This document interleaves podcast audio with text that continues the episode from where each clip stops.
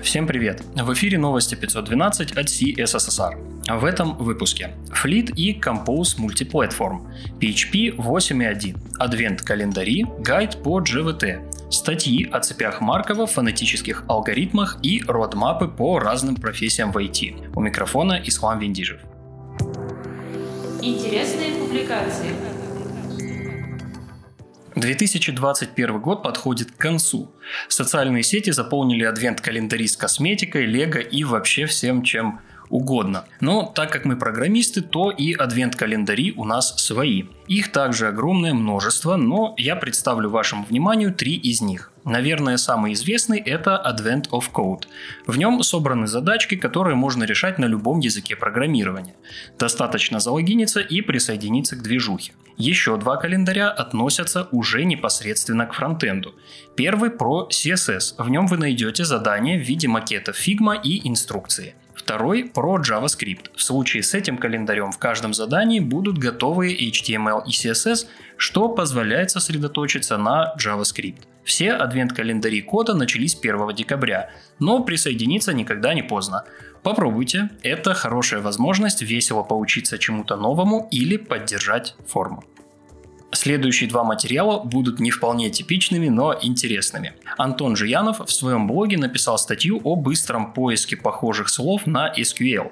Для чего это может быть нужно? Например, для замены слов с опечатками на их исправленные версии. На примере этой задачи Антон показывает, как работают фонетические алгоритмы кодирования, как может происходить замена и как учесть не фонетические, а механические опечатки. Если вы всегда задавались вопросом, как работают замены, например, в Google Docs, то вам определенно стоит посмотреть. И для расширения кругозора лишним однозначно не будет.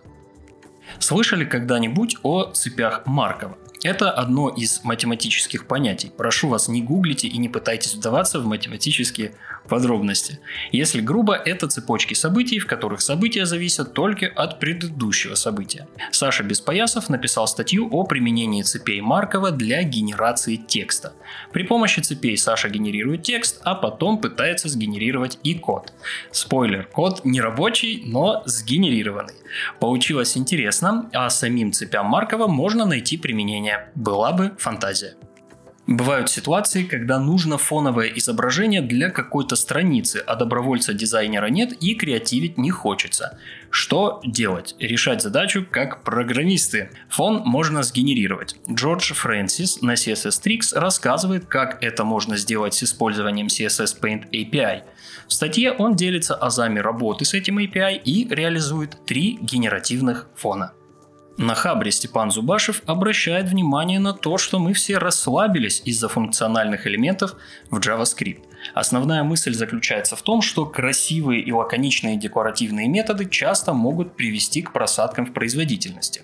На примере методов reduce и concat Степан показывает, каким проблемам может привести погоня за лаконичностью. Не скажу, что нам нужно немедленно переписать все на циклы for, да и автор к этому не призывает. Важно во время написания кода принимать осознанные решения и понимать, как работает то, что вы пишете. Если вы никогда не задумывались о том, что происходит при использовании тех или иных конструкций в коде, то стоит начать. WebGPU – новая технология и API для работы с графическим ускорителем, то бишь видеокартой в браузере. Она появится в Chrome в первом квартале 2022 года. Технология обещает лучшую совместимость GPU и специальную функциональность для расчетов на GPU из коробки. Денис Радин в своей заметке сравнивает производительность WebGPU и WebGL. Здесь приводится краткое объяснение ключевых отличий технологий и бенчмарки. Согласно статье, WebGL быстрее в три раза и инициализируется быстрее, чем WebGL. Если вы интересуетесь темой, загляните, заметка небольшая на 5-7 минут чтения. Давненько в новостях не было материалов, связанных с аутентификацией и авторизацией. Мартин Новак на Medium опубликовал Ultimate Guide по GVT или JSON Web Token. Это довольно подробный и одновременно доступный материал о технологии. В нем есть сравнение с сессиями и лучшие практики по работе с GVT на JavaScript. Хочу отметить, что ни одна стратегия аутентификации и авторизации, как и любая другая технология, не является серебряной пулей и хороша в той или иной ситуации на конкретном проекте. Никогда не забывайте об этом. Нирмалья Гош на Smashing Magazine поделился своим опытом поддержки больших Next.js приложений. Числе его рекомендаций использование TypeScript, монорепозиториев и генераторов шаблонного кода. Он упоминает написание поддерживаемых тестов со старта проекта, некоторые библиотеки и обновление пакетов. В статье он также рассказывает, с какими проблемами это все помогло бороться. Рекомендации, конечно, субъективные и зависят от проекта, но в них можно подчеркнуть что-то полезное и для себя. Штефан Баумгартнер в своем блоге опубликовал небольшую заметку о перегрузке функций в TypeScript. В прошлом выпуске была заметка на эту же тему от Дмитрия Павлютина. В статье Штефана больше примеров и она чуть более подробная. Также в конце можно найти ссылки для продолжения изучения темы.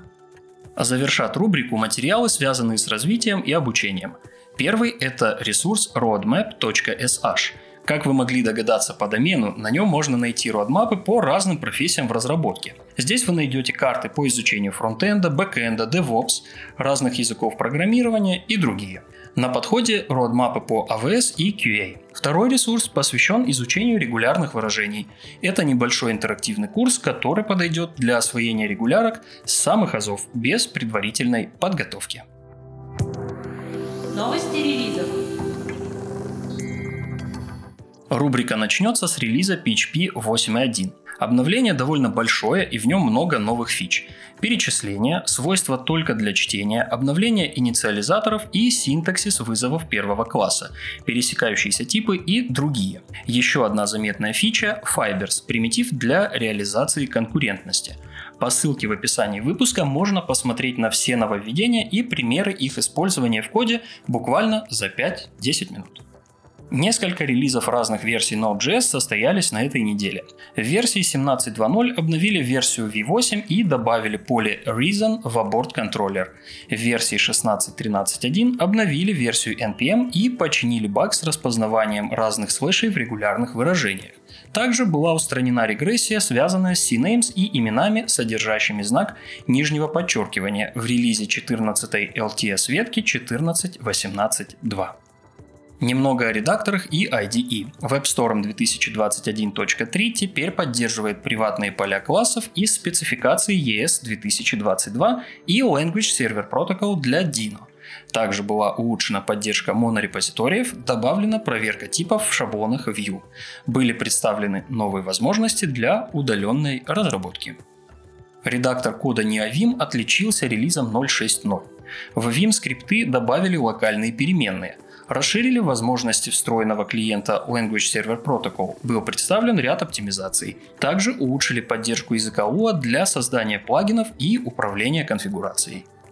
Следующий релиз SQLite 3.37.0. Добавили строгий режим для таблиц. В этом режиме SUBD может следить за тем, чтобы данные в ячейках соответствовали типу.